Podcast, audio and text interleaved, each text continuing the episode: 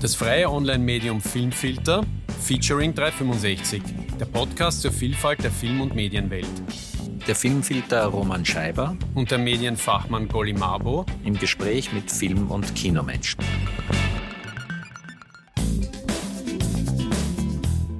Im heutigen Filmfilter blickt Roman Scheiber zusammen mit dem Kurator und Filmhistoriker Alexander Horvath auf die heurige Oscarverleihung.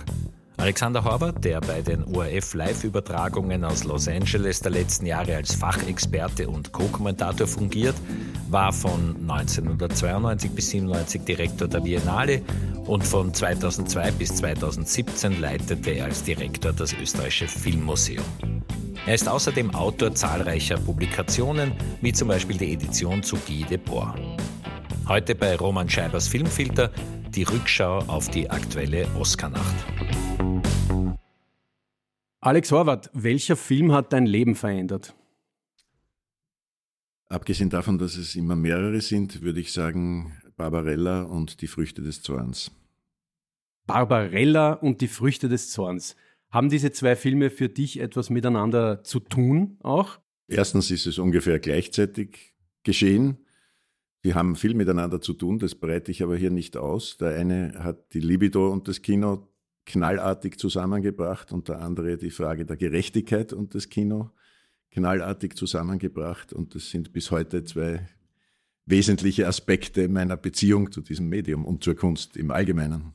Ich habe irgendwann einmal von dir gelesen, du habest bereits mit circa 20 Jahren oder so 3000 äh, Filme gesehen in deinem Leben. Ich weiß nicht, wer diese Rechnung angestellt hat, aber vielleicht, dass du das einordnest, waren das dann diese zwei Filme äh, ungefähr die hundertsten oder 1500. Puh, das, wenn diese Information könnte nur von meiner Mutter kommen, aber selbst die hat nicht genau mitgeschrieben, wie viele Filme, obwohl meine Liebe zu dem Medium auch viel mit ihrer eigenen zu tun hatte. Äh, ich glaube nicht, dass das schon 3000 waren mit 20, aber ich habe ab meinem, ich weiß nicht, 13., 14. Lebensjahr ungefähr mich auf das Thema, ich habe sehr stark wechselnde Vorlieben gehabt, thematische, von nordamerikanischen Ureinwohnern, über Wikinger, über Tiere. Ich wollte mal Zoodirektor werden und irgendwann bin ich halt beim Kino geblieben. Das war ungefähr mit 13, 14 und dann habe ich schon sehr viel gesehen. Ob ich mit 20, 3000 Filme gesehen habe, weiß ich nicht, aber die gehören auf jeden Fall in die frühere Phase oder die beiden genannten Filme, da war ich ungefähr 14, 15, als ich die sah. Du hast jetzt sehr früh sozusagen eine Karriere gemacht ja, in der Filmbranche. Vielleicht kommen wir auf das später noch einmal zurück, aber einer der späteren Ausflüsse war, dass du jetzt seit, glaube ich, 16 Jahren bereits äh, vom ORF eingeladen wirst, in einer quasi leicht zeitversetzten Live-Übertragung die Oscars quasi Crew zu moderieren. Zeitversetzt ist sie nicht, die ist live. Also live im Sinne, dass dann in den Pausen, in den Werbepausen sozusagen so, ja. dann die vorigen Minuten und die genau. nächsten Minuten besprochen werden. Also der ORF hat damals begonnen, weil Stefan Rusowitzkis Film Die Fälscher nominiert war und dann auch gewonnen hat, also quasi Österreich nach vor, patriotisch, die Rechte zu kaufen, nach vielen Jahren, wo das nicht der Fall war, oder jedenfalls nicht die Rechte, die ganze Nacht zu übertragen. Also seit eben 2008 wo das Jahr, ich glaube 2008 war das, das Jahr 2007 war der Gegenstand dieser Oscar-Nacht und mache ich das und habe mir schon überlegt, ist das was, was mich wirklich interessiert und fand es aber eigentlich ganz lustig, auch mit wechselnden Co-Moderatoren und Moderatorinnen zunächst. Manche Nächte waren spannender als andere für mich, aber speziell jetzt seit den letzten fünf, sechs, sieben Jahren, also, da ich das mit der Lilly Moschen mache, die eine super sie eine viele Person auch ist und sich auch in Bereichen beim jungen Hollywood und in der Popmusik und bei im Fernsehdingen und Comedy viel besser auskennt als ich, ist das eine Paarung oder ein Dialog, den ich sehr mag und deswegen habe ich das auch weitergemacht, obwohl ich jetzt natürlich 16 Jahre älter bin. Damals habe ich es auch gemacht, weil ich als Direktor des Filmmuseums schlicht immer so reagiert habe, wenn ich dort irgendwas fürs Haus machen kann oder wenn man schon diese Art von es ist immer das Problem mit Selbstmarketing, nicht? wenn man schon diese Art von personalisierter Sicht auf Institutionen hat. Und mir kam vor, das ist ein bisschen geschehen, nicht? so wie der Hans Hurch und ich vor ihm mit der Biennale so eben verbunden wurde oder wie das medial halt so gespielt wurde und sicher ich auch als Rampensau, die ich ja auch bin, da beigetragen habe, äh, war das dann beim Filmmuseum auch so, wo es schwieriger ist, sowas wie das Filmmuseum wirklich in der Öffentlichkeit zu erklären und sichtbar zu machen. Und dann dachte ich mir eigentlich, ja, warum nicht? Und dann bringe ich immer ein paar dieser Gesprächsblöcke, filmhistorische Dinge ein und rede über Sachen, die wir im Filmmuseum auch tun. Und ich will jetzt nicht sagen, dass ich das als PR-Fläche gesehen habe, aber ich habe halt mitgespielt bei dieser Tendenz der Personalisierung. Und das war sicher das, ein bemerkbarer Zusatznutzen dann. Na, ob es fürs Filmmuseum wirklich bemerkbar war, weiß ich nicht. Äh, was mich ein bisschen grämt manchmal ist, dass ich von den wildfremdesten Menschen hin und wieder, nicht oft, aber hin und wieder angesprochen werde am Würstelstand, die ich kenne sie, ich kenne sie. Und es ist praktisch immer meine Oscar-Kommentierungsauftritte. Und ich denke mir immer, ich habe in meinem Leben, hoffe ich, schon einige recht substanzielle Dinge getan, geschrieben, kuratiert, geleitet. Und das ist natürlich bei dieser ich bin sehr interessiert an Guy Debors Konzept der Gesellschaft des Spektakels und ich lebe selber in einer fortgeschrittenen, wir alle tun das.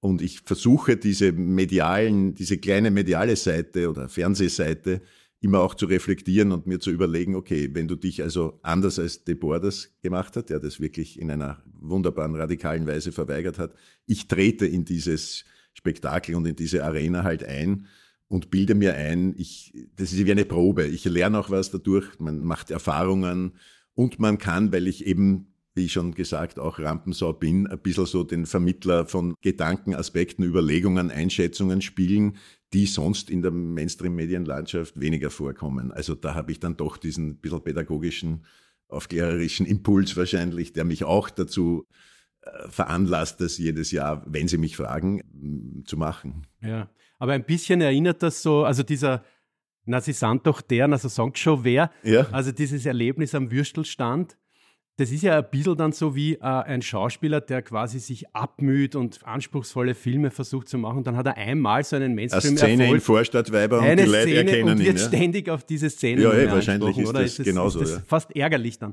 Ja, aber es ist ja nicht überraschend. Es ist ja nachvollziehbar. Wenn man sich mit der Gesellschaft des Spektakels beschäftigt, dann lernt man schnell, wie diese Mechanismen funktionieren und man muss damit auch äh, halbwegs cool und entspannt umgehen können, was ich hoffentlich tue. Ich freue mich auch, wenn Leute auf Twitter, äh, ich bin nicht auf Twitter, aber mir senden dann äh, liebe Freunde zu, wenn Leute irgendwie das loben oder das cool finden oder ungewöhnlich finden, wie ich da halt mit der Lilly Moschen über, über die Oscars rede, dann ist das gut. Das ist für den ORF auch gut. Also, ich meine, wir wollen ja nicht eine slicke Kätchen die zweite abliefern. Äh, also sowas braucht kein Mensch mehr, glaube ich persönlich. Also dann lieber etwas, wo man wo die Leute, die sich wirklich für Film interessieren und nicht nur für Film gerade an dem Tag interessieren, wo die Oscars sind, sondern prinzipiell, dass die dann auch ein bisschen was von ihrem Background, von ihrem Wissen, wo sie andocken können und ein paar Hinweise vielleicht kriegen oder auch sich auch, ich meine, ich bin selber jemand, der eben als junger Mensch schon sich diesem Metier und dieser Kunstform und dieser Unterhaltungsform, was ja mehr als nur eine Sache gewidmet hat. Und ich fühle mich auch Teil dieser vielen Tausenden und Abertausenden Menschen, die das jetzt halt tun. Die tun es unter anderen Bedingungen als ich damals, aber ich habe da schon ein Beziehungsgefühl ein bisschen, auch wenn es meistens Anonyme sind halt. Also Stichwort geht ja nicht alles, was hinkt, dieser Vergleich, nicht? Weil der ist ja hauptsächlich damit beschäftigt, auf dem ehemals roten, jetzt champagnerfarbenen Teppich dann halt die Promis zu segieren und ein paar erbarmen sich dann halt seiner. Und, das stimmt, und, und, das ist natürlich nicht, nicht dasselbe. Währenddessen bereitest du quasi mit Lilian bereits auf die Inhalte der genau. Show Genau, also das ist auch der öffentlich-rechtliche Sender, hat da vielleicht ein paar Pockets auf auf öffentlich-rechtlich, die er sich bewahrt, auch wenn es für die Leute vielleicht so erscheint, als würde da der Glamour und die Roben und der, der Champagnerteppich und die Scherze von Jimmy Kimmel und so weiter im Mittelpunkt stehen. De facto sehe ich es schon als einen Versuch, etwas, eine an sich populäre oder medial hochgespielte Sache, seit vielen, vielen Jahrzehnten hochgespielte Sache, herzunehmen, um ein bisschen tiefer oder ein bisschen in andere Schichten der Filme, um die es da geht, oder der Logiken auch, die so eine Preisverleihung, so eine Awardshow und die ganze Award-Season rundherum beschäftigen, ein bisschen tiefer da einzudringen und etwas darüber zu erzählen, das nicht eins zu eins diesen, wie soll ich sagen, ein bisschen billigen Gleim reproduziert. Eine Einschaltung in eigener Sache. Das freie Online-Medium Filmfilter wurde zwar von der Wirtschaftsagentur Wien Start gefördert, um aber in Zukunft auf eigenen Beinen stehen zu können, benötigen wir eure Unterstützung. Geht bitte auf filmfilter.at und sucht euch eines der Abo-Pakete aus. Also okay, äh, wir äh, sprechen später noch über die bereits von dir angesprochene, also sozusagen äh, über diese Vorfeld, ja, über die Industry Campaigns und so weiter und wie sich das so aufbaut. Ja. Dann hast du erwähnt, es gab spannendere und weniger spannendere Nächte. Dann vielleicht ganz konkret, ich würde ja jetzt einmal annehmen, die vergangene Oscar nach 2023 zählt vielleicht zu den weniger aufregenden, die du erlebt hast. Oder irre ich mich da? Ja, ich meinte zweierlei. Ich meinte einerseits, wie die Show selber ist. Da sind manche aufregender wie die letzte, wenn irgendwas Unvorhergesehenes passiert oder wenn die Kuverts vertauscht werden oder wenn das Production Design auf der Bühne so unfassbar grauslig ist, dass man eigentlich kaum hinschauen kann. Ich meinte aber auch die Verpartnerung, in der ich sozusagen seitens des ORF immer war. Das waren ganz unterschiedliche Typen von Menschen und ich finde es jetzt immer schön, weil die Lilly die erste ist. Ich meine, das war auch klar so, die Nadja Bernhardt und andere davor sind halt nicht als Filmfans sozusagen mir gegenübergestellt worden. Das ja. war mehr die journalistische Seite und ich war der Experte. Ja. Und mir taugt es aber eigentlich sehr, mit einer zwar weiterhin journalistischen Gegenüber das zu machen, aber einem, das genauso enthusiastisch und interessiert ist und wo ich das Gefühl habe, wenn ich bestimmte seltsame Dinge aus der Geschichte hervorhole oder Interpretationen von Filmen liefere, die ein bisschen, wenn ich sage, Banshees of Inisherin ist für mich eine Brexit-Allegorie, dann gehen wir zwar nicht in die Tiefe dieser Theorie oder dieser These, aber ich habe das Gefühl, dass mir jemand gegenüber sitzt, der weiß, wovon ich rede, weil sie auch die Filme alle genauso gesehen hat. Also das sind einfach unterschiedliche Dynamiken äh, bei so einem Dialog, der doch über fünf Stunden geht oder so. Und deswegen mache ich es jetzt gern und finde es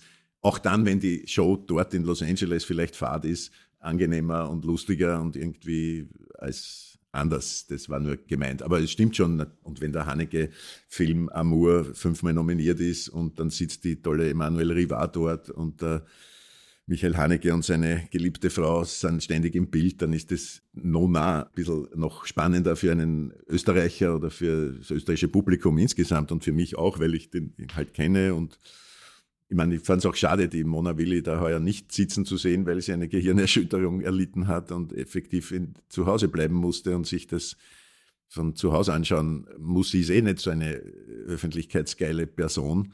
Also für die, die es nicht wissen, Mona Willi hat die Montage äh, beigesteuert zu Tar, dem Film von Todd Field, für den auch Kate Blanchett äh, nominiert war, die dann ja. letztlich jetzt nicht ihren dritten Oscar. Nein, der Film hat gar keine, äh, war immerhin sechsmal, glaube ich, nominiert und ja. hat gar keinen Oscar gewonnen. Und Monika Willi, ich sage immer Mona, weil ich sie als Mona kennengelernt habe, die war für den Schnitt eben nominiert und wäre halt dort gesessen und mir hätte es Freude gemacht, diese paar Kamerablicke ins Publikum, wo man dann jemanden, den man, also ich kenne die Monika Willi von praktisch halben Tagen und oft sind es ganze Tage und manchmal sogar zwei am Stück am Schneidetisch bei Ulrich Seidel zum Beispiel wo man sich einen Film, der am Schluss dann zwei Filme zu je zwei Stunden ist und zuerst in einer sechsstündigen Version anschaut und da sitzen halt der Ulrich Seidel und die Monika Willi und wir reden dann, meine geliebte Regina und ich und die Mona und der Seidel und dann nehmen wir den Film auseinander und überlegen, was es da für Varianten gibt. Ich will jetzt nicht behaupten, dass das so einen großen Einfluss hat, aber der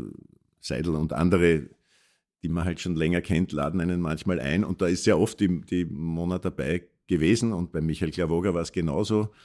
Einmal war es furchtbar, weil da hatten Regina und ich wenig Zeit und er hat uns einen neuen Film gezeigt und wir sind dann so schnell und knapp und nicht nur positiv über den Film geredet und dann mussten wir aber weg und schon beim Weggehen haben wir uns gedacht, das war jetzt echt scheiße, das sollte man nicht. Also man kann nicht einen Filmemacher, der einem diese Tür öffnet und zu einem Austausch einlädt, ein paar so Stichworte hinhauen und dann gehen. Also das war, und die ich habe es mit Michael dann auch später einmal besprochen und mit der Mona noch mehr. Also das sind schon sehr verletzliche Momente. Insofern kenne ich die Mona aus solchen Momenten, auch mit dem Haneke und anderen Filmmachern. Und wenn man so eine persönliche Beziehung hat, wie ich sie jetzt gerade skizziert habe, freut man sich noch mehr, so jemanden dann in dem Zusammenhang dieser anderen kalifornischen Welt zu sehen in einer Show, die zu den wahrscheinlich meistgeschauten Fernsehereignissen des Jahres gehört. Jetzt hast du gesagt, äh, im Zuge deiner Expertise äh, bei den Oscars,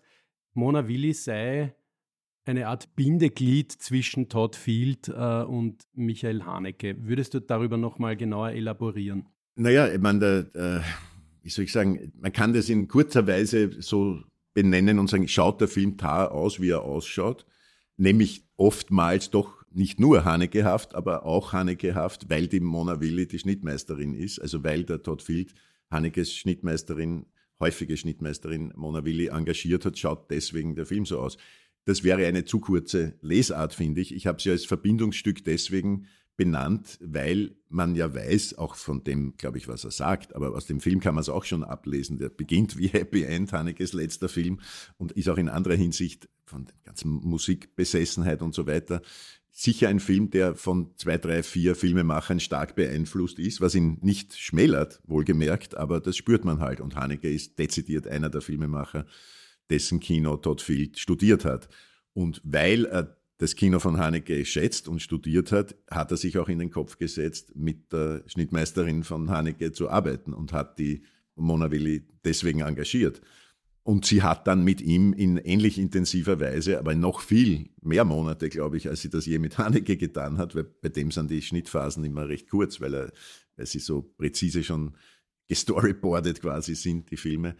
Also noch viel länger hat sie dann mit dem Todd Field auf einem Schloss in Schottland, äh, das sie gemietet hatten, wirklich, also einen ganzen Sommer, viele Monate lang an dem Schnitt von Tar gearbeitet und ich bin sicher, er hat das in ihr auch gefunden, was er gesucht hat, nämlich jemanden, die ihm an Präzision nicht nachsteht, die ihm an Perfektionismus nicht nachsteht, die auch der Figur der Lydia Tarr nicht an Perfektionismus nachsteht und die auch der Schauspielerin Kate Blanchett nicht an Perfektionismus nachsteht. Der Film handelt von Perfektionismus und den Gefahren des Perfektionismus oder auch den Fallen und den Illusionen, in die man sich verstricken kann, wenn man Perfektionist ist. Weiß ich selber als jemand, der auch die Tendenz zum Perfektionismus hat. In vieler Hinsicht ist er perfekt. Er ist nicht ganz perfekt. Es ist kein großes, grenzenloses Meisterwerk, finde ich, aber er beleuchtet dieses Phänomen schon von vielen Seiten und ist selber eine, ich sage wieder Allegorie, eine Allegorie dieses Phänomens auch. Und die Mona ist sicher jemand, die da gut mitspielt, weil sie selber so eine, gibt einfach nicht nach. Nicht? Also gut, wir wünschen Mona Willi an dieser Stelle rasche, gute Besserung. Ja, das tue ich wirklich. 365. Ein täglich wachsendes Mosaik zur Wirkung von Journalismus und Medien.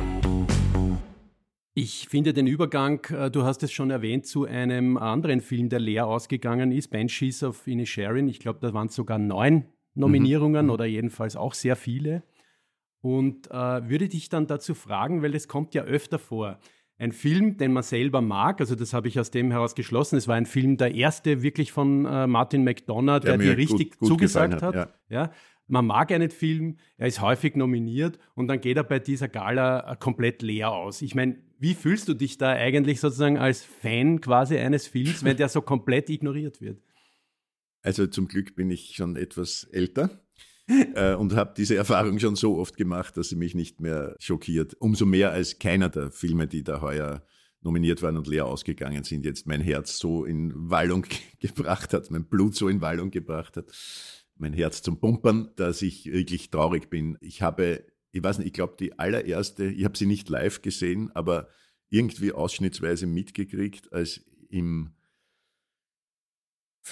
Anfang 1981, das Filmjahr 1980, zur Debatte stand bei den Oscars. Und ich hatte sowohl Robert Redfords Regiedebüt Ordinary People, ich glaube, der hieß bei uns eine ganz normale Familie oder so, mhm. bin jetzt nicht sicher, als auch äh, Raging Bull von Martin Scorsese. Der hieß definitiv wie ein wilder Stier. Wie ein wilder Stier, genau.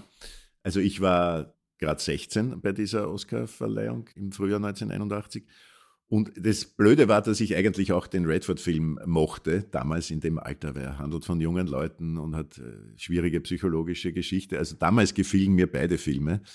Trotzdem hatte ich irgendwie das Gefühl, dass Raging Bull der noch wichtigere Film vielleicht ist. Ich weiß es nicht. Aber da hab ich, war ich schon enttäuscht. Da hat zwar De Niro als bester Hauptdarsteller für Raging Bull gewonnen, aber die ganzen Hauptpreise, bester Film, beste Regie, hat Redford gekriegt und ich dachte irgendwie schon damals, da ist was, da gibt es Ungerechtigkeiten in, bei diesen Oscars. Und dann war zehn Jahre später, hat Scorsese Goodfellas gemacht und Kevin Costner, wieder ein Schauspieler, mit seinem, glaube ich, Regiedebüt, Dances with Wolves, der mit dem Wolf tanzt, beide gegeneinander unter Anführungszeichen mit jeweils sehr vielen Nominierungen angetreten. Und da ist es noch viel auffälliger und more blatant gewesen. Ich war schon auch zu dem Zeitpunkt professionell als Filmkritiker tätig Und Goodfellas hat nichts oder vielleicht für Thelma Schoonmaker besten Schnitt gekriegt und die meisten Preise hat der Kostner mit Dances with Wolves abgeräumt. Und das fand ich so skandalös. Und ich bin sicher im Standard auch mit gewisser Emphase darüber geschrieben zu haben. Aber sowas ist jetzt schon häufiger passiert und insofern kann mich das nicht mehr aus den, es sei denn, also Eigentlich es, ist es die Regel bei dir, dass die Filme, die, die, du, die, du, magst, ja, nicht, die äh, sind meistens nicht einmal nominiert. Die sind meistens nicht mal oder nur mit einmal nominiert. Und wenn sie schon mal, und das war 2019 das letzte Mal so, das habe ich eh mit der Lilly gestern oder vorgestern besprochen, da war The Irishman, Joker, Parasite, dann auch Filme, die ich zwar nicht meisterlich finde, wie Once Upon a Time in Hollywood von Tarantino, da war Little Women von der Greta Gerwig, und noch ein sechster Film, also da waren, oder vielleicht sogar siebter, da waren von zehn nominierten oder neun nominierten Best Picture-Kandidaten sechs oder sieben wirklich gute oder herausragende Filme und einer davon, Parasite, hat das auch gewonnen. Trotzdem war ich traurig, dass Irishman, also das Scorsese erneut relativ leer oder ganz leer ausgegangen ist. Und das lag wieder vielleicht zu einem gewissen Teil daran, dass man, wie man ja heute immer noch nicht so weit ist, zu sagen, so einem mächtigen Player wie Netflix quasi schenken wird es nicht. Genau. Und es ist auch ein bisschen, was Spielberg in der äh, Position kam mir vor. Ich finde jetzt The Fablemans auch kein weltumstürzendes Meisterwerk, aber mir hat er ziemlich gut gefallen, zu meiner Überraschung, wie ich eh erwähnte, dass ich kein Spielbergianer bin.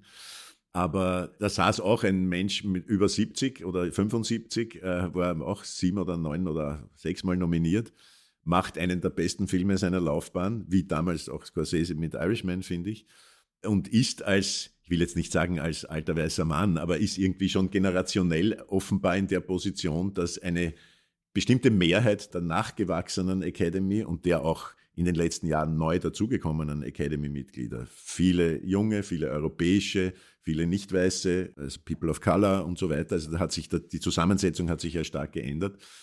Und auf einmal sitzen die da mit sehr guten Filmen und müssen halt zuschauen, wie das hippe, jünger konnotierte, ob das so stimmt, weiß eh niemand. Aber ich sage mal von der medialen Wahrnehmung her, das jünger konnotierte Kino da die Serienpreise entgegennimmt. Ja, aber wie gesagt, an diese kleinen Enttäuschungen habe ich mich wirklich schon lange gewöhnt, umso mehr als meine Beziehung zum Oscar auch von einer großen Distanz geprägt ist und von einer gewissen, hoffe ich doch, Einsicht in die Mechanismen. Ja. Das versuche ich in jeder dieser ORF-Nächte da ihm einmal oder zweimal unterzubringen. Und das ändert nichts daran, dass es trotzdem passiert. In Zeit im Bild wird dann an dem Vorabend, bevor die Nacht beginnt, gesagt, die wichtigsten Filmpreise der Welt. Und das kann man natürlich in der Gesellschaft des Spektakels, sage ich nochmal, nicht ändern. Die werden halt rezipiert und vermarktet und vermarkten sich selber als das, die wichtigsten Filmpreise der Welt. Und sie sind nur deshalb wichtig, weil alle medialen Kanäle das halt äh, reproduzieren von Jahr zu Jahr. Aber eine wirkliche Diskussion darüber, welche Kriterien es gäbe bei den verschiedenen Arten von Auszeichnung, die da in der Welt des Films oder überhaupt in der Welt der Künste existieren, die findet nicht statt. Also das einmal zumindest in Frage zu stellen. Mir geht es ja nicht darum, ich habe keine andere Wahrheit, aber was ich so wichtig fände, wäre, wenn man diese scheinbar selbstverständlichen Wichtigkeiten und Wahrheiten zumindest ein bisschen skeptischer äh, betrachtet oder in Frage stellt. Ich möchte an der Stelle einhaken, mein heute verhinderter Podcast-Partner Golly Mabo hätte spätestens an dieser Stelle wahrscheinlich schon viel früher seiner Haltung Ausdruck verliehen, dass er nämlich überhaupt diese ganzen äh, Preisverleihungen äh, für kompletten Quatsch hält und man sich in Wirklichkeit äh, lieber stattdessen um Filme kümmern sollte. Ne? Das möchte ich nur an der Stelle gesagt haben, ja, und vielleicht an dich die Frage an seiner Stadt weitergeben, sozusagen, was für einen Sinn, ja, was für einen Sinn hat es überhaupt generell, ja, solche in Wirklichkeit nicht sportlichen, nicht messbaren Kriterien in Wirklichkeit aber anzulegen äh, auf eine Sache, die sich äh, solchen Kategorisierungen ja eigentlich im besten Fall entzieht. Da könnte man jetzt zwei Stunden nur über diese Frage reden. Wenn ich nicht ganz falsch unterrichtet bin, gab es schon in der Antike in Athen auch den Wettstreit der Sänger und der Dramatiker. Also die Tendenz, diese Wettbewerblichkeit nicht nur unter physischen physiologischen, körperlichen, sportlichen Leistungen, sondern auch unter geistigen zu veranstalten, scheint tiefer vielleicht in den Menschen zu sein, als man glaubt. Was für Instrumente der Evaluierung gibt es denn? Auf welche Weise können wir als Gesellschaft uns darüber verständigen oder auch im Konfliktreich darüber verständigen, was die wesentlicheren Werke der Literatur sind oder der Musik sind oder des Kinos sind. Da gibt's die Kritik, da gibt's die Menschen, die mit einem hoffentlich gewissen Wissen, geschichtlichen und Gegenwartswissen und einem Gespür für diese jeweiligen Metiers ausgestattet, Texte verfassen oder Radiosendungen und Fernsehsendungen machen oder ganze Bücher schreiben über diese Künste. Dann gibt's Preisverleihungen. Dann, also dann gibt's sozusagen schon dieses Akademienprinzip. Das ist ja nichts anderes als eine Akademie. In Österreich und in vielen europäischen Ländern, absurderweise, hat sich in den letzten 10, 15 Jahren dieses Academy of Motion Picture Arts and Sciences Prinzip durchgesetzt und jetzt hat jedes Pimperland eine eigene Filmakademie. Damit meine ich jetzt nicht die Filmschule, Filmakademie, sondern eben eine Akademie der Schaffenden. Das setzt einmal voraus, dass wir der Meinung sind, die, die selber künstlerisch oder handwerklich an diesem Metier beteiligt sind, sind auch die besten Judges and Jury, also Evaluierer und Evaluiererinnen. Das würde ich zum Beispiel bezweifeln. Typischerweise bezweifle ich es, weil ich komme von der Kritik ursprünglich, ich komme vom Schreiben über Film, nicht vom Machen. Und als jemand, der ich glaube, dass es viel Sinn hat, auch eine gewisse Distanz, einen gewissen Abstand zu so einer Branche, zu so einem Metier zu haben. Und ich habe es mehr gelernt über die verschiedenen Künste von jenen, die darüber geschrieben und gesprochen haben, auch als Lehrer, als Professorinnen und Professoren, als von denen, die sie selber machen. Man kann viel von denen lernen, die diese Künste betreiben, unendlich viel, aber nicht die Frage, was sind die entscheidenden Kriterien, was sind auch die Vergleichbarkeiten zwischen den. Mit Haneke braucht man nicht über Western reden, um es in einem einfachen Beispiel zu sagen. Als ich einmal mit ihm, Regina und ich saßen beim Abendessen und haben gesagt, John Wayne ist der genauso relevante Filmschauspieler wie Laurence Olivier.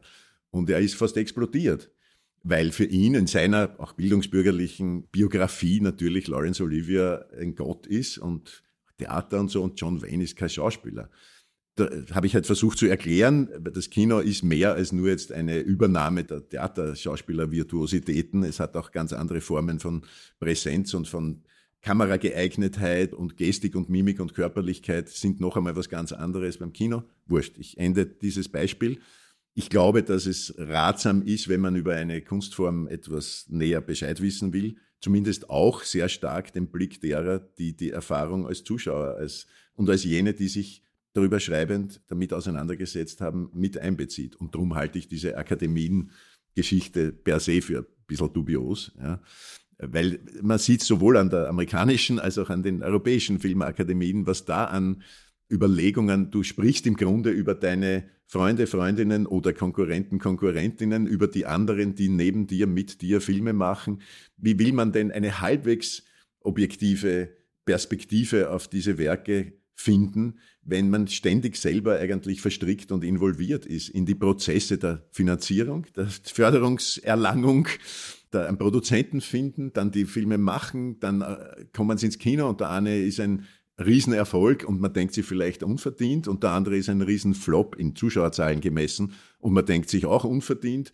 Ich meine, ist jetzt Vera von Tizakovi und Rainer Frimmel der schlechtere Film als Griechenland mit Stipsitz. Das ist schlicht ein fabelhafter Film. Ja, also ich meine, wie soll ich sagen, das Beteiligtsein an der Branche gibt einem gewisse Einsichten und gibt einem die Möglichkeit, Dinge zu sehen, die jemand von außerhalb nicht sieht.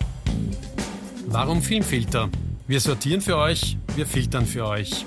Im Filmfilter gibt es jede Woche eine Kinovorschau mit den interessantesten Filmen der Woche und einen Sofasurfer mit aktuellen Streaming-Tipps.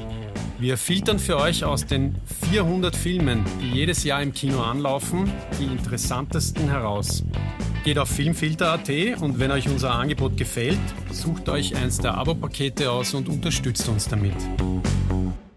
Nochmal konkret jetzt dieses, was du sagst, angewandt äh, eben auf die Academy. Das Kino seit der Urzeit ja, ein Konglomerat aus Kunst und Geschäft.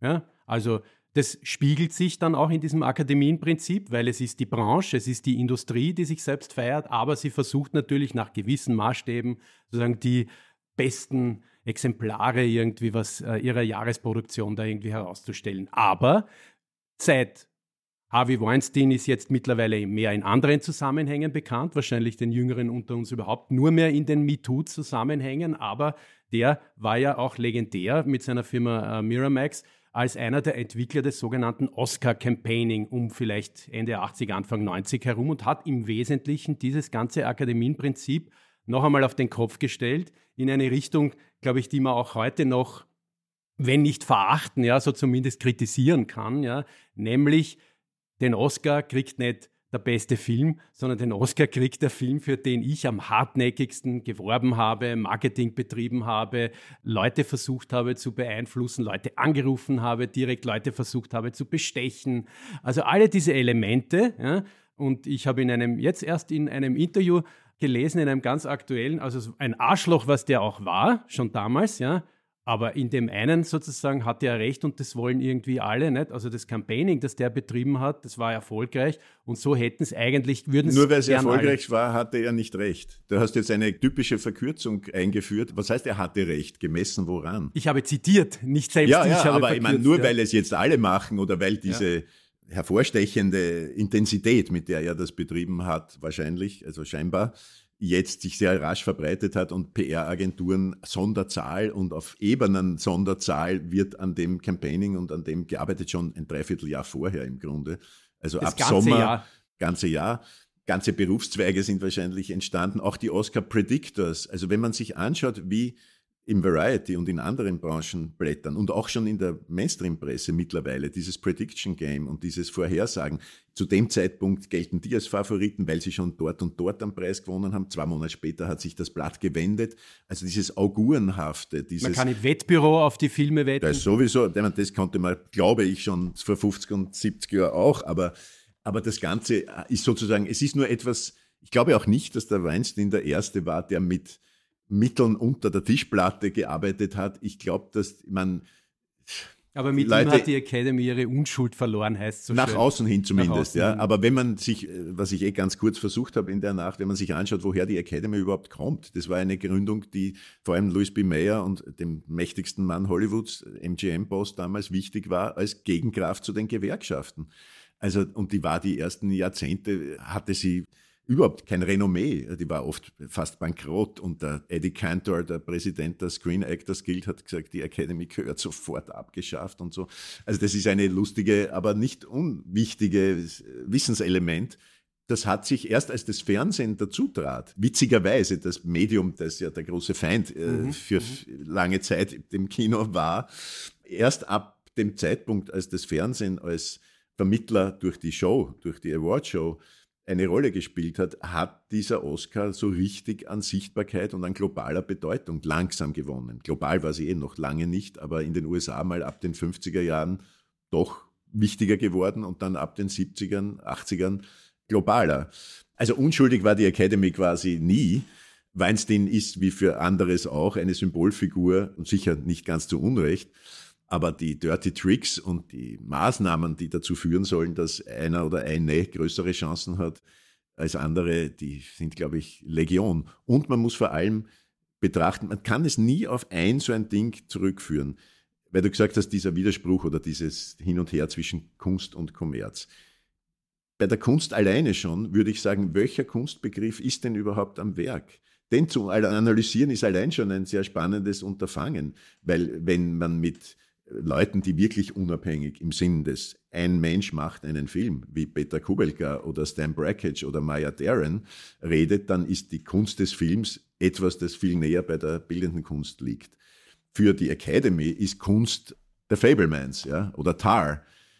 Auch für uns vielleicht. Wollte ich übrigens kurz noch zu Fablemans vorhin anmerken, der ist auch für mich im Grunde zumindest, wenn nicht der beste, so der interessanteste und jedenfalls persönlichste Film, den mhm. Spielberg mhm. je gemacht hat. Und das heißt ja eben auch, die Pandemie hätte ihn äh, dazu gebracht, ihn zu bringen, weil er so viel Zeit zum Nachdenken hatte und dann begonnen hat zum Reflektieren über seine eigene Entwicklung. Vor allem hat er, glaube ich, gewartet, bis beide seine Eltern gestorben sind. Er hat sich das, das nicht, nicht zugetraut, den Film zu machen, wenn die noch am Leben gewesen wären. Ja, und wir wollen beide darauf hinweisen, das hast du, glaube ich, auch schon gesagt, dass der einfach ein, so ein sensationelles Ende hat. Ja, Stichwörter ja. Lynch, Ford. Ford. Ja, das ist natürlich, äh, was dass ist, man ihn allein deshalb schon sehen soll. Ja, absolut. Das ist auch ein guter Link zurück zur Frage, was ist beim Medium Film Kunst? Und das macht einer der Gründe oder ein Hauptgrund, warum ich diesem Medium, glaube ich, mich zugeneigt habe und nicht dem Kunstbetrieb, dem bildenden Kunstbetrieb oder der Literatur, weil es unentwirrbar ist, weil das Kino zugleich, und da streite ich gerne mit sowohl den Fans des Star Wars Entertainment Spektakelkinos wie auch mit Peter Kubelka oder mit Michael Haneke,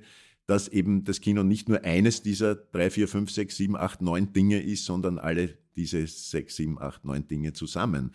Die unreine Kunst par excellence. Und das macht spannend. Der John Ford, den David Lynch in der letzten Szene von Spielbergs Film spielt, ist für mich und für sehr viele andere Menschen ohne Zweifel genauso ein Repräsentant der Kunst des Films wie Maya Deren oder Stan Brakhage oder äh, Michael Haneke oder Godard, der wenigstens in der In Memoriam Schalte da vorkam, im Gegensatz zu Monika Witti und Jean-Marie Straub und Carlos Saura. Das heißt, die Ideen dessen, was Kunst ist, die sind im Widerstreit durchaus. Ich nehme die Position ein, dass alle diese Formen und Herangehensweisen an das Medium das Potenzial von Kunst haben, weil der Begriff von Kunst sich durch das Auftreten des Kinos geändert hat. Das ist der entscheidende Punkt. Wenn wir, was viele der älteren Künste weiterhin tun, einem Kunstbegriff des 19. Jahrhunderts weiter anhängen wollen, dann so be it. Aber durch das Auftreten von Fotografie und Film im späten 19. Jahrhundert hat sich das, was wir unter Kunst verstehen oder verstehen sollten, einfach verändert. Und deshalb entsprechen diese Künste dem veränderten Kunstbegriff eher. Und jetzt wird wahrscheinlich durch die digitale Revolution oder die digitalen Paradigmenwechsel, die uns in den letzten 20, 25 Jahren und noch weiter beschäftigen werden, noch einmal andere Begriffe von Kunst ins Spiel bringen. Aber die sozusagen der bürgerliche Kunstbegriff ist nicht tot, sondern wird auch von den Mainstream-Medien irgendwie weitergepflogen und er wird auch in der Academy weitergepflogen. Das Lustige ist, dass die versuchen, ihre Kommerzorientierung, weil sie sind eine Industrie und eine der einträglichsten auf der Welt, zu verbinden mit diesem, und das hat schon Louis B. Mayer vor 100 Jahren versucht, mit diesem Middlebrow-Geschmack, mit diesem, nein, bei uns geht es schon auch um die wesentlichen Themen der Menschheit und das ist ein bürgerlicher Kunstbegriff, der da halt genauso hineinspielt. Und aus diesem Amalgam, aus dieser abstrusen Mischung und aus den individuellen Listen, die 9500 Menschen einschicken, ergibt sich dann das, was gestern oder vorgestern Nacht als Resultat bekannt wird. Und daraus dann zu sagen, man lässt Trends daraus ab oder Hollywood geht jetzt in die Richtung oder in Hollywood zählt jetzt mehr das, hat wirklich was Kindisches, finde ich. Also darum lade ich dazu ein oder rate ich dazu, sich diese verschiedenen Schichten halt immer anzuschauen und mitzudenken und nicht zu glauben, es gibt da einfache Messages, die aus so einer Awardshow oder so einem Spektakel da herauskommen. 365, der tägliche Podcast von VSOM zu Themen aus der Welt des Journalismus und der Medien.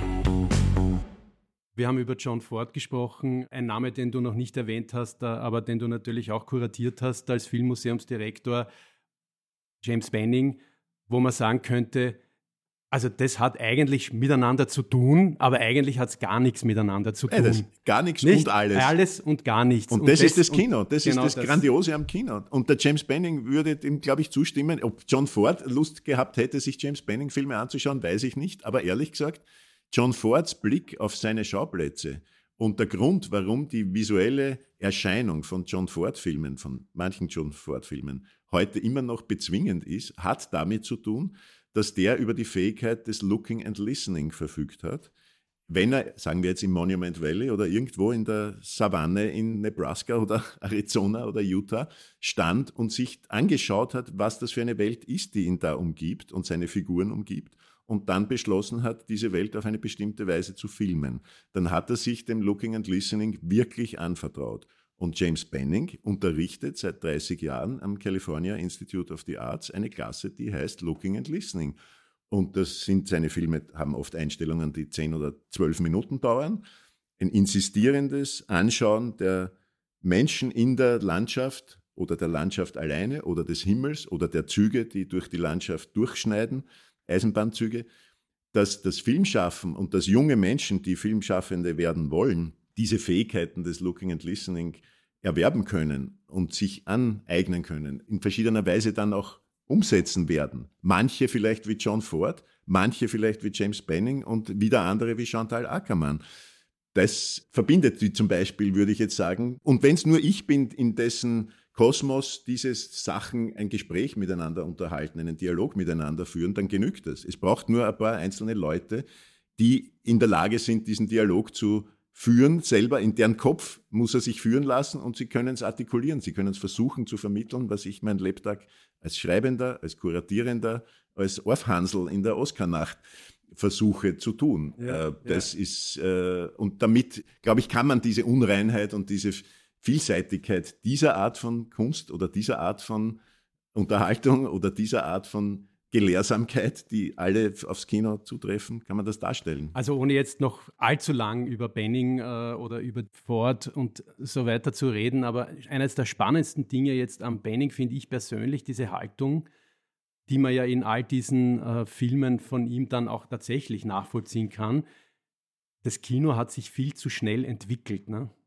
Also dieses ganz Radikale, was ja heute jungen Menschen, die jetzt zum Beispiel Everything Everywhere gesehen und auch zum Beispiel dafür gewotet haben, ja, die das überhaupt nicht äh, nachvollziehen. Das wäre ja ein Film, wo man sich vorstellen müsste, der müsste ja in einem James Banning mehr oder weniger eine zum halben Hirntod führende Explosion auslösen. Ne? So, weil der doch immer so in jedem seiner Filme sagt, Leute, schauen, hören, das Kino ist noch nicht so weit. Ja? Lernst zuerst zu schauen und zu hören und dann sozusagen das, was in 100 Jahren Kino oder 120 passiert ist, das würde wahrscheinlich nach Banning dann noch immer möglich sein, in fünf, sollte die Welt dann noch stehen, in 500 Jahren zu entwickeln. Ne?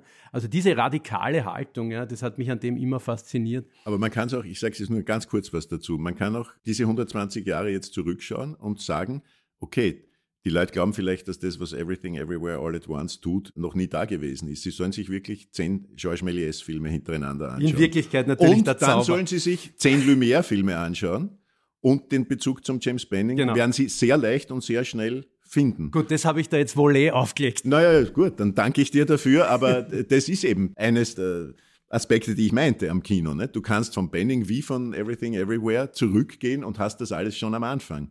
Sind diese 120 Jahre jetzt ein schnell oder langsam? Nicht? Im Tempo der heutigen Attention Deficit Syndrome Medien ist es irrsinnig ein langsames Medium geworden scheinbar und langwierig. Und diese 120 Jahre sind eine urlange Zeit. Ja? Oder du betrachtest es im Vergleich zur Malerei oder zur Bildhauerei und denkst an ein wahnsinnig kurzes Leben, das diese Kunst, dieses Medium bisher hat. 120 Jahre ist ja nichts. Nicht? Oder seit wann schreiben die Menschen ihre Gedanken auf in den frühesten Formen der Schrift? Es ist viele tausende Jahre alt. Ne? Also man kann sehen, wie man will, aber auch wenn man es als eine kurze Phase betrachtet, ist ein unendlicher Reichtum schon in dieser kurzen Phase zusammengekommen. Bevor wir zum Schluss vielleicht jetzt dann noch einmal ausführlicher über den großen äh, Gewinner ja, sprechen, noch einmal zu diesem Oscar-Campaigning. Ich fand da einen ganz interessanten Aspekt, der auch die Komplexität irgendwie dieses Themas zeigt. Ja diese Geschichte mit Andrea Riceborough und ihrer Nominierung ja, für einen Film, den, glaube ich, sozusagen vor ihrer Nominierung ein paar tausend Menschen äh, gesehen haben. Ich selber habe ihn bis heute nicht gesehen. Der Film über eine To Leslie. To Leslie, über eine plötzliche Lotto-Millionärin und wie die sofort ihr Geld wieder verliert. Das haben andere prominente Schauspieler sozusagen promoted dass sie trotz dieses kleinen Films ja, Aufmerksamkeit bekommt, dass ein Fünftel der Actors Guild rund äh, dann eben, die nötig ist in Phase 1, dann sozusagen für sie stimmt, damit sie nominiert wird. Paradoxerweise, ja, sozusagen ist eine Untersuchung eingeleitet worden von der Academy, also sie gegen die Regulation des Campaigning verstoßen habe, weil sozusagen direkte Werbung bei anderen Akademiemitgliedern verboten sei. Und der Hintergrund war, dass zwei dunkelhäutige äh, Schauspielerinnen, also auch Viola Davis vor allem und Danielle Deadweiler, nicht nominiert worden sind, deswegen, so quasi. Ist ja eine, völlig absurd. Ist. Absurd Was heißt natürlich. deswegen? Ja, aber das war sozusagen einer der Hintergründe, wieso dann auch wieder nicht im äh, Schlagwort der Diversifizierung seit ein paar Jahren und so und die auch jetzt durch den Siegerfilm wieder auch eh weitergetrieben wurde. Also findest du nicht, dass das genau diese Paradoxie auch ein bisschen auf den Punkt bringt, ja, dass sogar das Campaigning, ja, an seine regulativen äh, Grenzen irgendwie stößt, obwohl da im Grunde Leute das tun, ja, was sie tun. Nämlich Schauspieler sagen, das ist eine, die wird unter Wert verkauft. Ich bin Kate Blanchett, ich bin zum x-ten Mal nominiert, aber ich sage, schaut euch die an, weil ich finde, das ist eine der besten Schauspielleistungen nicht nur dieses Jahres. Ja. Ist doch eigentlich paradox, dass die zurückgepfiffen werden, oder wie würdest du das sehen? Ich meine, zum Glück haben sie sie nicht haben sie disqualifiziert. Nicht? Das wäre das Allerirrste gewesen. Aber ich habe das auch gesagt. Also ich finde das skandalös und schändlich von der Academy, da eine offizielle Untersuchung einzuleiten mit Argumenten, die immer wieder genannt wurden, eben auch von den Medien haben das dann auch immer wieder, oder die Medien, die meinten, das hätte was Rassistisches, weil durch diese Nominierung für Andrea Riceborough wesentliche Leistungen schwarzer Schauspielerinnen nicht zum Zug gekommen seien. Das ist allein schon zeigt die Absurdität. Also wenn man das identitätspolitische und repräsentationspolitische Spiel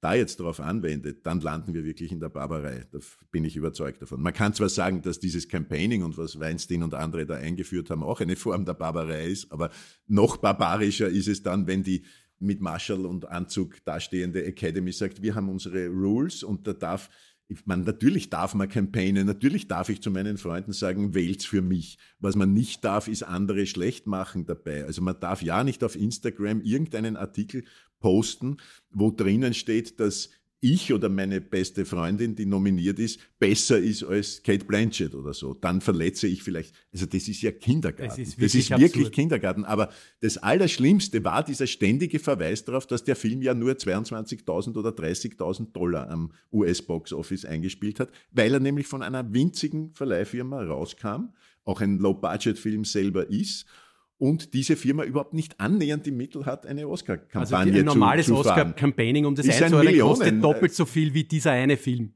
ja, zu genau. produzieren. Ungefähr so kann ja. man sagen. Also ich bin sicher, dass es Fälle gab, wo das, was weiß ich, bei Lord of the Rings oder bei so Filmen ist mehr ausgegeben ja. worden, da hätte man ganze drei Filme drum machen können. Ja.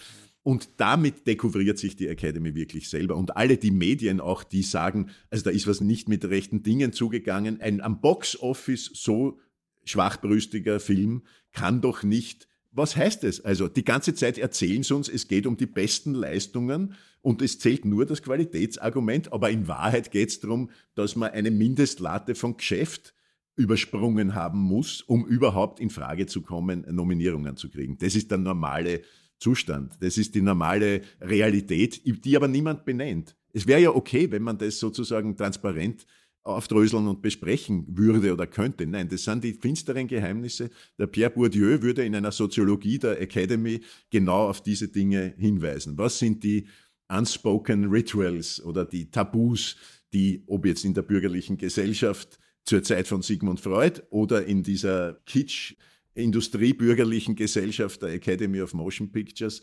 stark mitwirken, aber nicht benannt werden dürfen. Und da hat sich plötzlich anhand dieses Falles, Riceborough, ist etwas sichtbarer geworden. Also das ist so ein kleiner Riss, der zumindest erlaubt, über diesen Selbst- und Fremdbetrug und diese Täuschung, die das Ganze unter dem Mantel des Glamour äh, verbirgt, ein bisschen einsehbarer zu machen. Eine Einschaltung in eigener Sache. Das freie Online-Medium Filmfilter wurde zwar von der Wirtschaftsagentur Wien Start gefördert, um aber in Zukunft auf eigenen Beinen stehen zu können, benötigen wir eure Unterstützung. Geht bitte auf filmfilter.at und sucht euch eines der Abo-Pakete aus. Also anhand dieser flammenden Rede hätte man jetzt zwar wirklich eine treffliche Klammer zu Beginn unseres Gesprächs zurück, Grapes of Wrath, also Kino und Gerechtigkeit. Mhm. Trotzdem, wie angekündigt, würde ich jetzt zum Abschluss gern noch einmal äh, sowohl den Film als solchen ja, in deiner Bewertung Everything, Everywhere, All at Once besprechen, als auch den Impact jetzt, äh, wo du schon angesprochen hast vorher. Ist es tatsächlich so, dass das einen Trend jetzt darstellt oder liegt es nicht einfach nur daran, dass die Akademie halt sich verjüngt hat und diverser wurde in den vergangenen Jahren und auch aufgestockt. Du hast es schon gesagt, es sind ja fast 10.000 Mitglieder, das ist ja viel, viel mehr als vor ein paar Jahren. Und liegt es auch daran, weil an dem Campaigning-Vorteil jetzt wird es nicht gelegen haben? Das ist der Punkt, es ist nie monokausal. Nicht? Es ja. sind, also man kann jetzt sagen, die haben vielleicht eine tolle Campaign gehabt, aber es ist immer, sowas ist immer das Produkt einer Vielfalt von Gründen oder Trends oder Bewegungen. Und das hat Lily Moschen in unserer Sendung auch gesagt, äh, Hollywood loves a good story die ganze Brandon Fraser und, Was Kwan Geschichte sind natürlich also so persönliche Wiederauftauchen aus der Vergessenheit, Comeback Stories. Also so ans Herz gehende Human Interest Aspekte sind nicht zu verachten, wenn es darum geht, dass solche Schauspieler oder Schauspielerinnen oder Filme dann aus einer Position, in der sie zunächst kaum chancenreich zu sein schienen, so eine Welle, so einen Surf hinlegen, der am Schluss dann im März zu so einer Sympathie, auch zu so einem, man spürt das richtig im Saal oder man spürt es auch bei Gesprächen, die man mit anderen führt oder so. Da ist auf einmal so ein Gefühlsschub dahinter. Und das spielt natürlich auch mit. Das kann man bei diesem Film sowohl auf Jamie Lee Curtis anwenden. Moment, bevor wir jetzt, ist mir noch mal gerade was eingefallen, weil du ihn erwähnt hast, also äh, Brandon Fraser. Da kann man ja auch noch zweimal sozusagen ein bisschen auf die, zum Beispiel die Geschichte zurückgreifen. Du hast vorher erwähnt Raging Bull. Der Vergleich sozusagen einer der ersten Kampagnen oder Oscar-Verleihungen, die dir in Erinnerung geblieben sind, war eine komplette körperliche Aufgabe in der Rolle. Jetzt hat natürlich Brandon Fraser ein Fettsuit getragen und so weiter und sehr viel war Maske, aber trotzdem hat sich der sozusagen, hat so eine Art vergleichbar wie quasi den Gegenpol zu dieser Rolle von De Niro damals gespielt. Also lustig, dass das jetzt sozusagen auch wieder und immer wieder belohnt wird, solche extremen körperlichen Verwandlungen. Ja. Und das ja. andere bei ihm persönlich finde ich ja interessant, dass er offenbar ja sozusagen in seinen jungen Jahren so eine Art MeToo-Opfer avant la lettre geworden ist, ja, was ja jetzt eben auch schon wieder auf, das wird ja heute viel höher gehängt. Also das ist in seinem Fall nicht nach draußen gekehrt worden. Und es war nicht auf einem Filmset, sondern bei den Golden Globes, soweit ich das mitgekriegt habe. Bitte, was hast du damals von dem in Erinnerung? Nein, also ich habe das nur, ich habe mir auch die Lilly jetzt noch näher erzählt, er besucht die Golden Globes nicht mehr, weil einer der Präsidenten oder der Vorsitzenden der Golden Globes einen Übergriff offenbar an ihm verübt hat und er diese Organisation, die Hollywood Foreign Press, für indiskutabel hält und so weiter. Also ich aber vielleicht, ich bin da kein Experte, vielleicht hat er auch auf einem Filmset einen Übergriff erlebt. Na, ich wollte das dich jetzt sagen lassen, weil ich habe voriges Jahr schon auf die Globs äh, so hingehauen im Zuge so, des ja, Oscar-Podcasts. Wir können gern gemeinsam auf die Globs hinhauen, weil das ist eine, eine, noch viel letztklassigere Partie als die ganzen aber, Academies. Aber wirklich viel letztklassiger, ja. wenn es das überhaupt gibt. Okay, Everything Everywhere. Jetzt aber noch einmal. Naja, da gibt's mehrere solcher Geschichten. Die ganze Story des Films handelt von einer Immigrantenfamilie, chinesischstämmigen Familie, die einen Waschsalon haben. Äh, und in dieser Familie gibt es Generationskonflikte und der Großvater ist aus Hongkong oder äh, reingeflogen worden und der darf nicht wissen, dass die Enkelin lesbisch ist. Und also es, diese ganze Geschichte, diese Schwierigkeit als nicht autochthoner Amerikaner sich da durchzukämpfen und als feindseliges Gegenüber Jamie Lee Curtis als Steuerprüferin vorzufinden. Gottvoll. Ja. Und das, das Großraumbüro. Ja, Großraumbüro, alles sehr realistisch und das wird auf einmal multipliziert in ein Multiversum, also in lauter sich ständig abwechselnde verschiedene Fantasy-Welten, in denen dieser Kampf unter sich verschiebenden Prämissen von neuem beginnt. Der Film hat schon so eine soll ich sagen, und am Schluss gibt es die große Versöhnung. Also am Schluss läuft er eigentlich auf ein bisschen was sehr Schlichtes hinaus. Die Familie kommt zusammen und Tochter verzeiht Mutter, Mutter verzeiht Tochter. Auch der Vater, der wie so ein Loser-Typ die ganze Zeit Jetzt haben wir auch noch ist. flott gespoilert, für ja, die, die noch nein, nicht also, kennen. Ich glaube, das vergessen die Leute sofort wieder und werden von den Multiversumsspielen äh, und den umhüllt. Ja.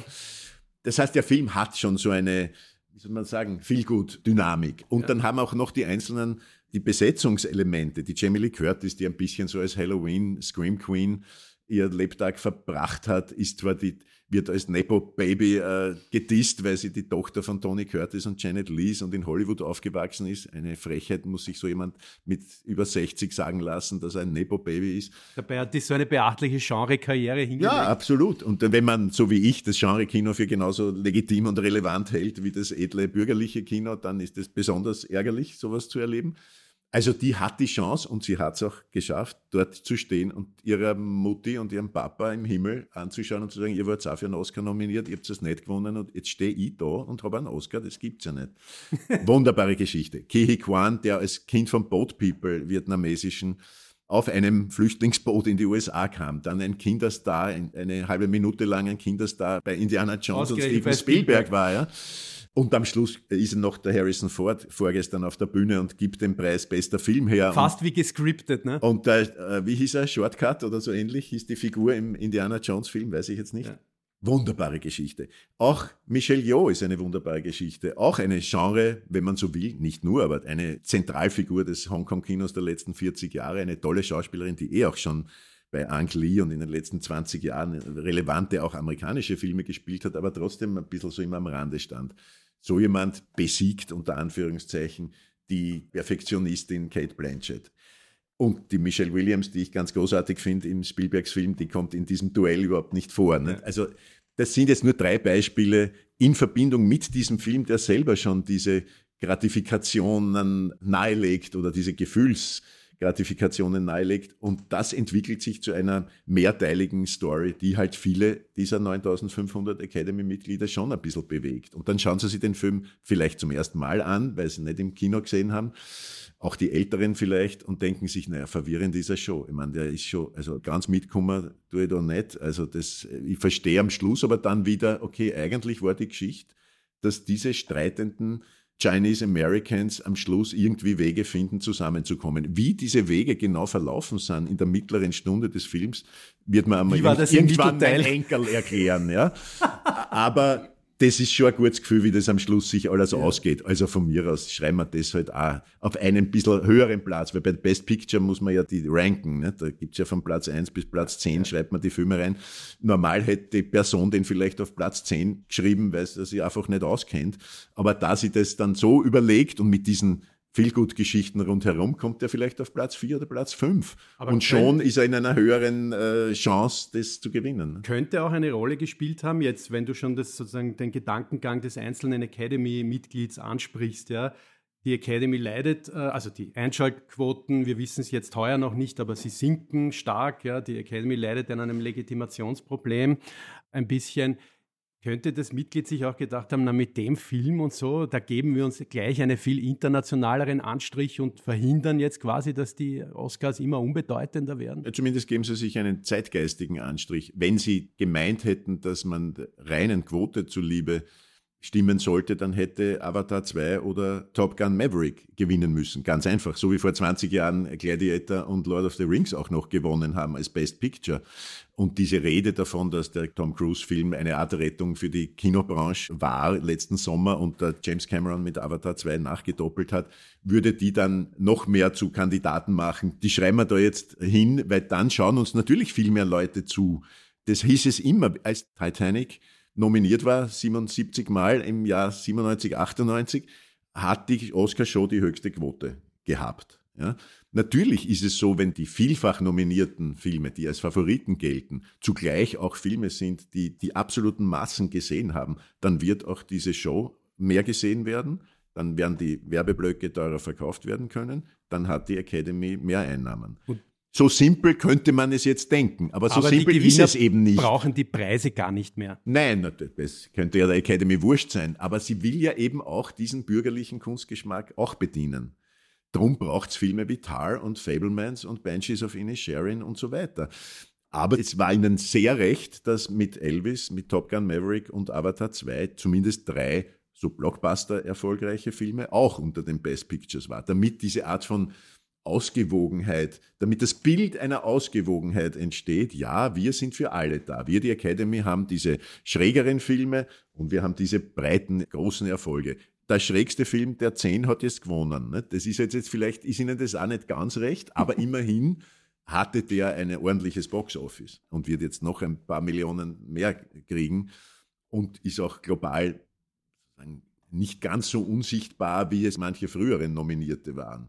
Also es gibt einfach in den letzten 20 Jahren die Klage sich immer damit befasst, dass so kleine Indie-Filme da unter Best Picture dann vorkommen. Die hat ja auf der ganzen Welt, haben den vielleicht drei Millionen statt 300 Millionen Menschen gesehen. Also diese Kritik an der Academy oder auch diese Selbstkritik hat mit dem zu tun, dass sie selber unrund sind, weil sie nicht mehr wissen, wie sie diesen Spagat noch da halten sollen. Also da zieht an der rechten Hand starke Kraft und an der linken Hand auch und irgendwo beim Brustbein zwetzt die irgendwann. Nicht?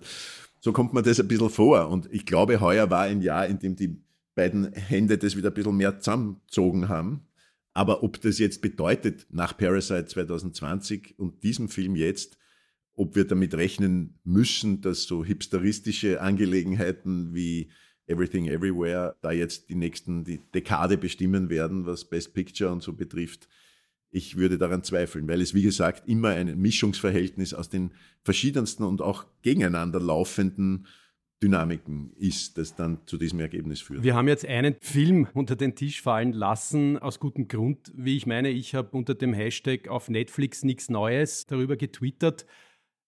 Vielleicht ein Satz dazu, nur zum Abschluss. Der hat ein paar Nebenpreise gewonnen, also und den Score. Ich versuche es mit einer Sarkasmus von der Maschek-Seite, weil ich über den Film wirklich selber nicht mehr reden will. Ich habe in der Nacht als wir gerade nicht on air waren, die Lilly und ich, nachgefragt im Regieraum, wie gemein oder wie darf ich sein? Und die Nachricht kam, ich darf alles sagen, was ich will. Also nicht wie Gary Lineker und BBC, sondern Horvath darf im ORF alles sagen. Er ist eh wieder rehabilitiert. Und dann habe ich gesagt, ich komme mir schon langsam vor wie beim Bayerischen Filmpreis. Und so kam ich mir wirklich vor. Und das klingt jetzt gemein und ist auch wahrscheinlich all denen, die diese Preise gewonnen haben, dem Kameramann, dem Komponisten gegenüber gemein. Aber das Film ist einfach ein Middlebrow-Produkt eines Streamers, wie es 100 andere Streaming-Werke auf 100 anderen Streaming-Plattformen gibt. Ein bisschen übertrieben jetzt, aber das ist das Geschichtsfernsehen, wie es auch der ORF und der ZDF alle in Koproduktionen an Maria Theresia oder sonst jemanden abwickeln. Der Look dieses Films. Nur, dass es bei uns der Dornhelm macht. Genau. Und das gehört, ich meine, vielleicht ist Edward Berger der bessere Regisseur, das kann schon sein, aber sind auch gute, Scha ich meine, Albrecht Schuch ist wirklich ein guter Schauspieler, ja. Ist auch an dem Film das Beste. Nur Albrecht Schuch hat vor zwei Jahren in dem ziemlich tollen Film Lieber Thomas den Dichter Thomas Brasch gespielt. Dieser Film ist außerhalb Deutschlands quasi nicht vorgekommen. In Deutschland liefert ganz gut, ist ein nicht, vielleicht nicht ganz einfacher, zweieinhalbstündiger Schwarz-Weiß-Film über einen aus Ostdeutschland stammenden Dichter, der nach Westen gegangen ist ein ziemlich fulminanter Film von Andreas Kleinert. Und der Albrecht Schuch ist absolut großartig in der Rolle des Thomas Brasch. Dieser Film bleibt ein deutsches Phänomen. Nicht einmal in, in Österreich ist er zwar im Kino gelaufen, aber vor leeren Kinos. Und ich denke mal, steht Albrecht Schuch vor meinen Augen auf dieser cheesy Oscar-Bühne mit all den anderen, die an dem Film mitgewirkt haben. Ich vergönn's ihm, ehrlich gesagt. Aber von wegen Gerechtigkeit und Früchte des Zorns. Bei mir sind die Früchte des Zorns gewachsen, als ich mir dachte, wieso wird Albrecht Schuch nicht für seine Arbeit in wirklich guten Filmen gewürdigt und muss sich mit dieser stummen Rolle als Dekor der Oscar-Gewinner von All Quiet on the Western Front abfinden. Also so geht's mir mit dem Film. Mit diesem abschließenden Filmtipp möchte ich mich herzlich bedanken für die äußerst produktiven Früchte des Zorns von dir, äh, Alex, und äh, wünsche weiterhin alles Gute. Danke für die Einladung. Sie hörten eine Produktion von VSOM, dem Verein zur Förderung eines selbstbestimmten Umgangs mit Medien. In Kooperation mit dem Filmfilter, dem freien Online-Medium für Kino, Filme und Serien. Produziert von Inspiris Film. Gefördert vom Österreichischen Filminstitut.